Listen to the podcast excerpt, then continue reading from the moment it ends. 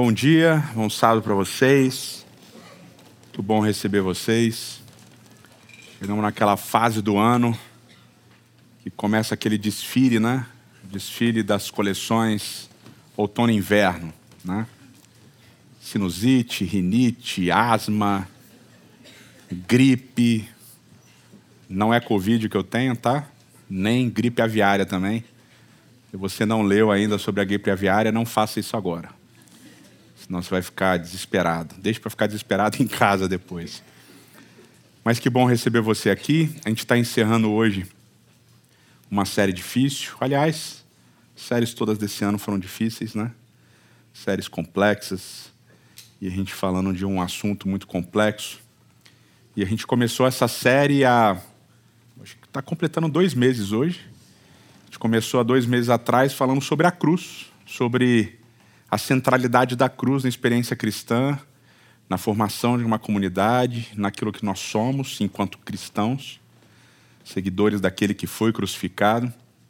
E hoje eu queria retomar esse assunto mais uma vez e a gente trabalhar alguns detalhes que são importantes e que ajudam a gente a construir uma comunidade em cima daquilo que deve ser o fundamento, né? Daquilo que deve ser o fundamento.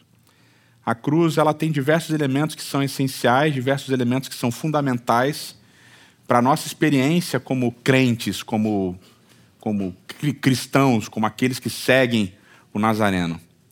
Uma delas é a gente entender, como já estudamos várias vezes, que Cristo morreu na cruz para todos e por todos porque todos pecaram e carecem da glória de Deus. Então, esse é um primeiro elemento importante no entendimento que a gente tem na cruz. A cruz é para todos, a cruz é por causa de todos, sem distinção. E justamente porque todos pecaram e carecem da glória de Deus. E Cristo fala: Eu não vim pelos sãos, eu vim pelos doentes, porque todos somos doentes.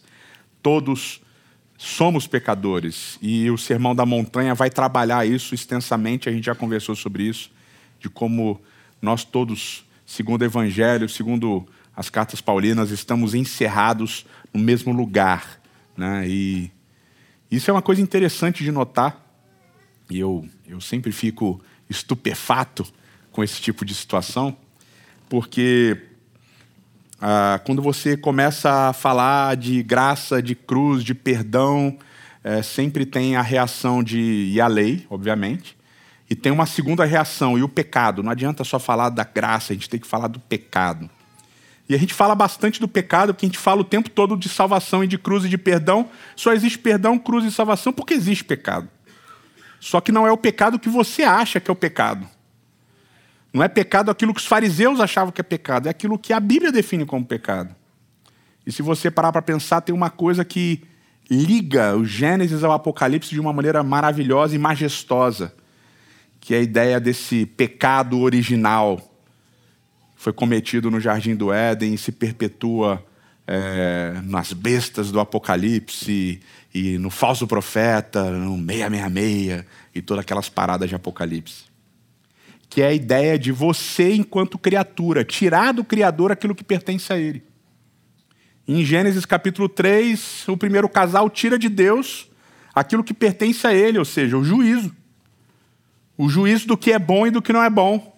E ao olhar o fruto dizer, isso é bom, eu vou comer, a primeira desobediência é justamente retirar de Deus aquilo que pertence a Ele, que é o julgamento, que é o juízo. E a execução desse juízo.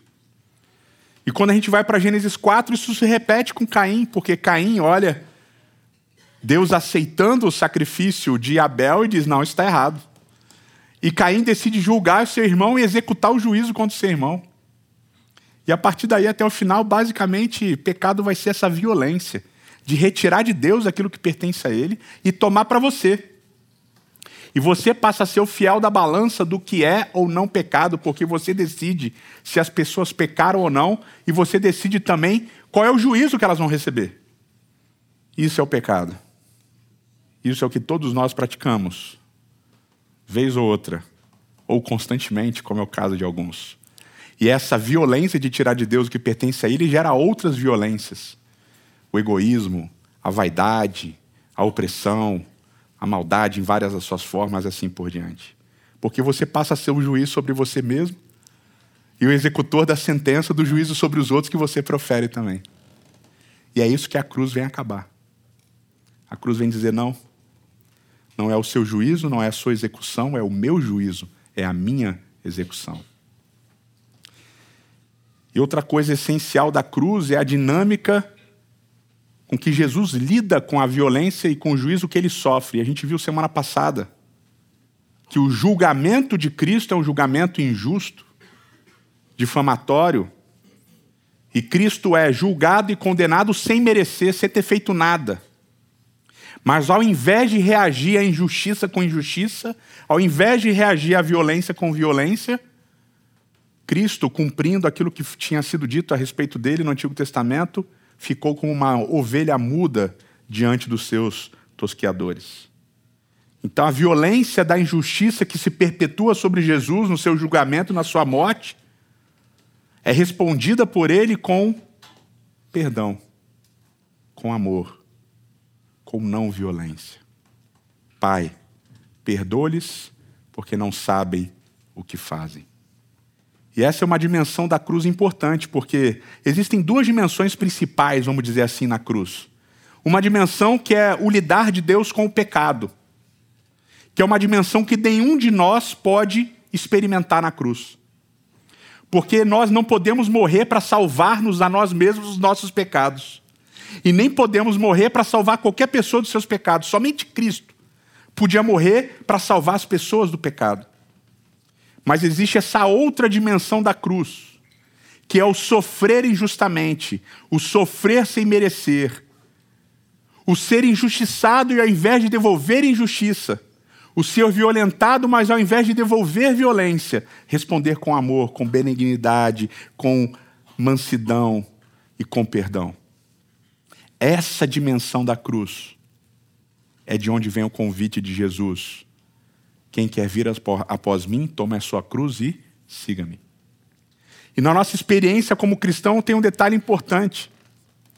Porque a gente ama entender a cruz como lugar onde nós encontramos perdão e salvação. A gente ama entender a cruz como lugar em que nós somos salvos de nós mesmos.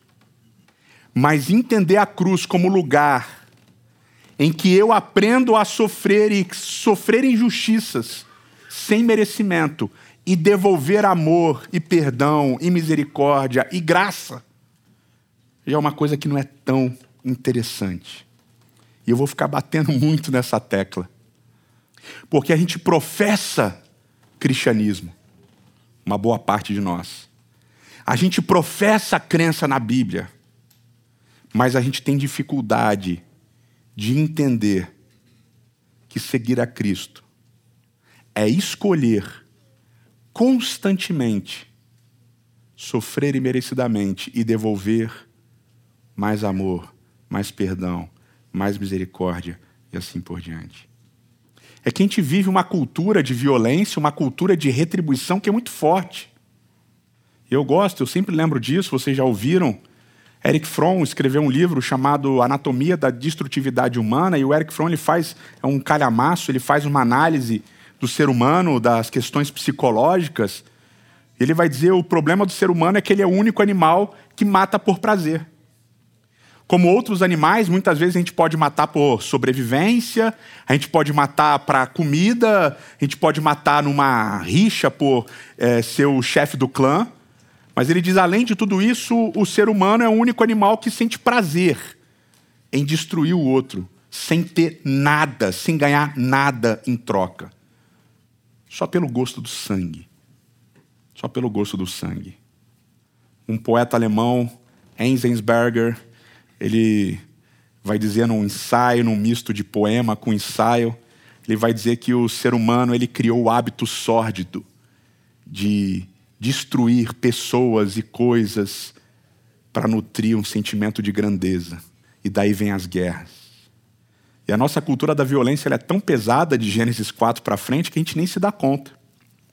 Porque parece que essa cultura de violência ela vai se alimentando constantemente. Porque a gente sofre violência e a gente justifica a devolução de violência porque a gente sofreu violência. Quem tem pai sabe como é que é. Você ouve alguém chorando, você vai lá, o que aconteceu? Ele me bateu.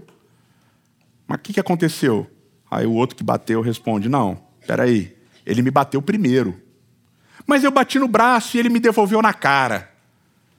Aí começa aquela justificativa da violência. Não, peraí, foram forças diferentes. Eu bati, mas no braço. Ele me devolveu na cara. Ele falou assim: não, tá bom, então devolve o tapa na cara e você dá o tapa no braço, está resolvida a briga. É. Gostou dessa, né? E a gente ensina nossos filhos, eu já ensinei, eu sei como é que é, a cultura da violência está em nós, é parte que é natural nossa. Olha o seguinte, se te bater, devolve, hein? Não fica apanhando que nem bobo na escola, não, hein? Você até diz onde bate, ó, bate no nariz. Tem outros lugares, mas o nariz né, é o que eu posso falar. E, e, e por, é um negócio assim, né? por exemplo, é água mole em pedra dura, tanto bate até que fura, né? Na nossa cultura da violência, justificar a violência. Tem um filme aí que está é, tá fazendo, fez, sei lá, muito sucesso, é, chama John Wick. Vocês já viram John Wick? Né? Quem não viu não precisa ver. Quem é mais novo nem pode ver, porque a censura deve ser 16, 18 anos. Mas John Wick é legal, né? O cara legal, né? Entre aspas, né? Mas é assim, o cara, né, casado, tal, a esposa tem uma doença, morre, sei lá o quê, deixa para ele um cachorro, no dia do enterro o cachorro chega, blá blá blá blá blá. E aí ele era matador de aluguel, que já é estranho, mas enfim, isso é um outro negócio. E aí matam o cachorro dele, que a esposa tinha deixado para ele. E a sequência dos filmes, todas é ele matando todo mundo, porque mataram o cachorro dele. Então, é um, é um negócio interessante. E você, você começa a falar, pô, mas o cara né? Vocês lembram, tem um outro filme, eu estou cheio de filmes hoje, tem outro filme chamado Top Gang, né? que tem o Charlie Sheen lá, e aí tem uma hora lá que ele pega uma metralhadora e vai matando todo mundo e tal, blá blá blá, que é com um filme de comédia. Mas aí ele vai, pô, matança nível, sei lá, Exterminador do Futuro, matança nível tal, matança nível Rambo, que morreram 5 mil pessoas no filme. E tal. O John Wick, hum, acho que ganhou de todos esses daí do passado que mata a galera. Que é uma matança generalizada, porque o cachorro dele morreu. E se você parar para pensar, uma série de filmes americanos e de outros países também são assim. E a, a tessitura do filme é basicamente a justificativa de que existe uma violência que é justificável. De que existe uma violência que você deve devolver com violência. E uma justificativa de que muitas vezes só a violência pode resolver a violência. Não é verdade? Isso vai entrando na nossa cabeça. Eu peguei um costume horrível de de vez em quando assistir filme, filme não, aqueles shortcuts assim de é, raiva no trânsito, né? Para tentar é o meu anger, é o, minha, meu tratamento de raiva para não ficar com raiva no trânsito é ver esses esses esses videozinhos, porque aí eu fico mais calmo com medo de alguém fazer o que fazem nos vídeos, né? Mas é assim, o cara te fechou, você fecha o cara. O cara te mostrou o dedo, o outro, você devolve o dedo. É tudo esse negócio de, de a gente se alimenta nos filmes, nos memes, no negócio, na nossa filosofia dessa devolução. A violência se paga com violência, é o único jeito. E é o jeito que a gente sabe fazer. Fulano falou mal de mim, eu vou lá gravar um vídeo e falar mal do fulano. Não é assim? A gente alimenta isso. Porque a gente está embebido dessa cultura do, da violência e do ódio. A gente está embebido disso. Só que Cristo morre na cruz sem merecer. E essa é a grande violência da cruz, né? das maiores de todas, porque ele não merece. E ao invés de devolver violência, ao invés de devolver morte, ele fala: Pai, perdoa-lhes porque não sabem o que fazem. Então ele rompe o ciclo da violência com a ação dele. E é isso que ele convida a gente a fazer: rompermos os ciclos de violência. Rompermos os ciclos de violência. Agora, quer dizer que todas as injustiças e todas as, as violências vão ficar sem punição? Não. Nós temos uma esperança. E os teólogos falam de transcendência da violência. O cristão, aquele que crê na Bíblia, entende que só existe um que pode realmente fazer um juízo justo e punir com violência aqueles que realmente merecem, entre aspas, serem punidos com a violência. Porque ele entende todos os detalhes, ele enxerga todos os ângulos. Então, nós, como cristãos, como seguidores do Deus bíblico, nós entregamos a Deus essa prerrogativa, porque é dele. E a gente entende isso desde o início: é dele. Ele julga e ele executa juízo. E a nós outros compete caminhar como o Messias, carregar a nossa cruz. E através do amor e da misericórdia e da graça que a gente recebeu, agir com as outras pessoas. E ao entregar a Deus aquilo que é dele, eu passo a viver a minha vida sem excluir, porque a exclusão é única e exclusivamente dele. E eu gosto da maneira como Miroslav Wolf colocou isso. Eu achei fenomenal. Na página 355 ele diz assim: Presta atenção, Deus julgará não porque Deus dá às pessoas o que elas merecem, porque a gente não merece o que a gente recebe de Deus, a gente recebe graça e a gente não merecia. Mas porque há certas pessoas que se recusam a receber o que, nem, o que ninguém merece, ou seja, a graça. Se os malfeitores experimentarem o terror de Deus, não será porque eles praticaram o mal. Porque todos nós, em algum momento da nossa vida, praticamos o mal. Será porque eles resistiram até o fim à poderosa sedução dos braços abertos do Messias crucificado. Eu acho isso maravilhoso. O juízo tem a ver com você não aceitar o amor e a graça de Deus para você e para os outros. Você não aceita. E esse juízo pertence única e exclusivamente a Deus. E é por isso que, como comunidade, a gente tem que lutar para que esse novo ser, para que essa nova criatura que se encontrou com Cristo crucificado e ressurreto, nasça através da ação do Espírito em nós, para que os ciclos de violência que a gente pratica tenham um fim na nossa vida. Porque sofrer os ciclos de violência nós vamos continuar sofrendo, enquanto estivermos no mundo. Mas ao quebrarmos os ciclos de violência que nós praticamos, nós vamos conseguir, através da ação do Espírito, construir uma comunidade que rompe esse ciclo de violência uns com os outros, que rompe esse ciclo de juízos e de execução de juízos uns sobre os outros. Então será uma comunidade que carrega a esperança verdadeira porque a esperança de que Ele vai fazer o juízo e não a gente. Uma comunidade que é e vive, experimenta a graça genuína, porque ela não é só para mim e para os meus pecados, ela é para todos e para todos os pecados. Esse é o caminho. E é por isso que eu gosto, gosto muito. Inclusive, é o texto que me guia no meu ministério. 2 Coríntios capítulo 5, a partir do verso 14. Diz assim: Pois o amor de Cristo nos constrange. Julgando nós isto, um morreu, logo todos morreram. E ele morreu por todos. Para os que vivem, não vivam mais para si mesmos, mas para aquele que por eles morreu e ressuscitou.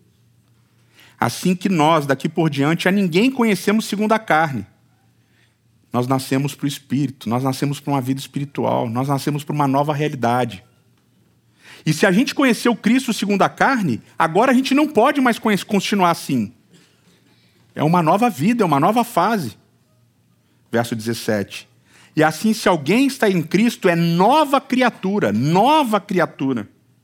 As coisas antigas passaram, e eis que se fizeram novas. É um novo homem, é uma nova comunidade, é um novo processo de vida. Paulo, em 1 Coríntios 13, diz: a gente fazia as coisas de menino, acabou, acabou a vida segundo a carne, agora é uma vida segundo o espírito. Então a gente precisa romper os ciclos que aprisionam a gente na velha vida e buscar uma nova experiência de não devolver aquilo que a gente recebe quando a gente recebe violência e dor e maldade e assim por diante.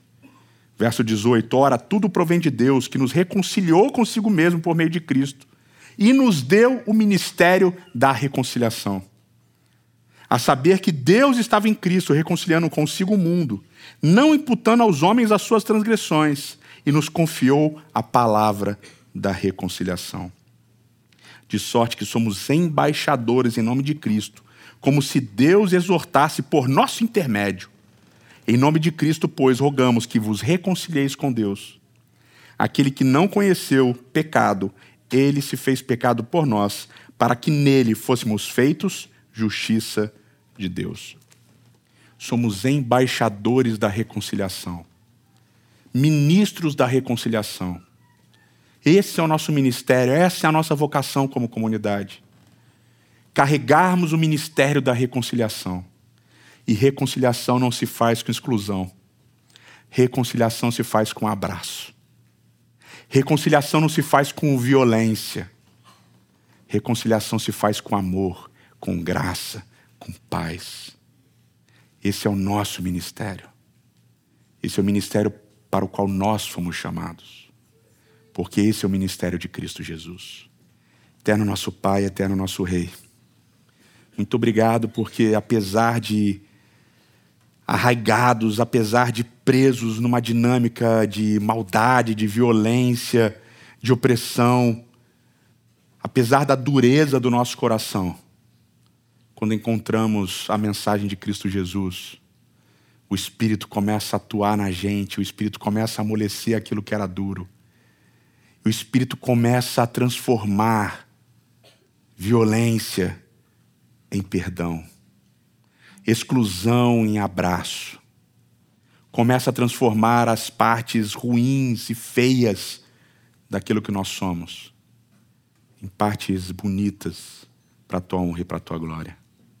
Senhor, que não só aceitemos esse ministério como comunidade, individualmente, mas que também, através do teu Espírito, consigamos constantemente crescer nesse amor, nessa graça e nessa reconciliação. Nos entregamos todos em tuas mãos, na esperança de que em breve aquele que é o único juiz execute o juízo perfeito dele de amor, de graça e de justiça.